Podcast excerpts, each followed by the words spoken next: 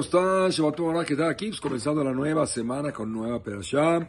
Pero el tip, tip de la perashá, justamente que leímos ayer de Yitro. Los diez mandamientos, la Torah. Fíjense qué increíble cómo he sacado el Berujú. Yitro, un converso.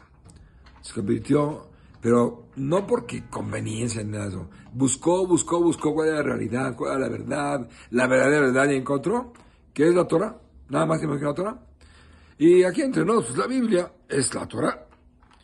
El Viejo Testamento, porque el Nuevo es otra cuestión que no tiene nada que ver con, con la Torah que Dios entregó en el monte Sinai.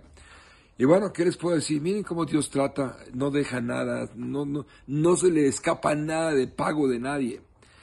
La perashá, una de las, pero todas son importantes, por eso es donde habla del encuentro total entre lo espiritual y lo material, Dios que baja prácticamente a entregarnos la Torah, los leyes, las leyes, cómo, cómo es de, de, acercarse uno a Dios, esa perashá está nada más y nada menos que a nombre de Yitro, aquel converso, que era el papa de papas, o sea, era el, el, el papa de todas las religiones, que buscó, buscó y encontró. Dijo, la Torah es la única verdadera.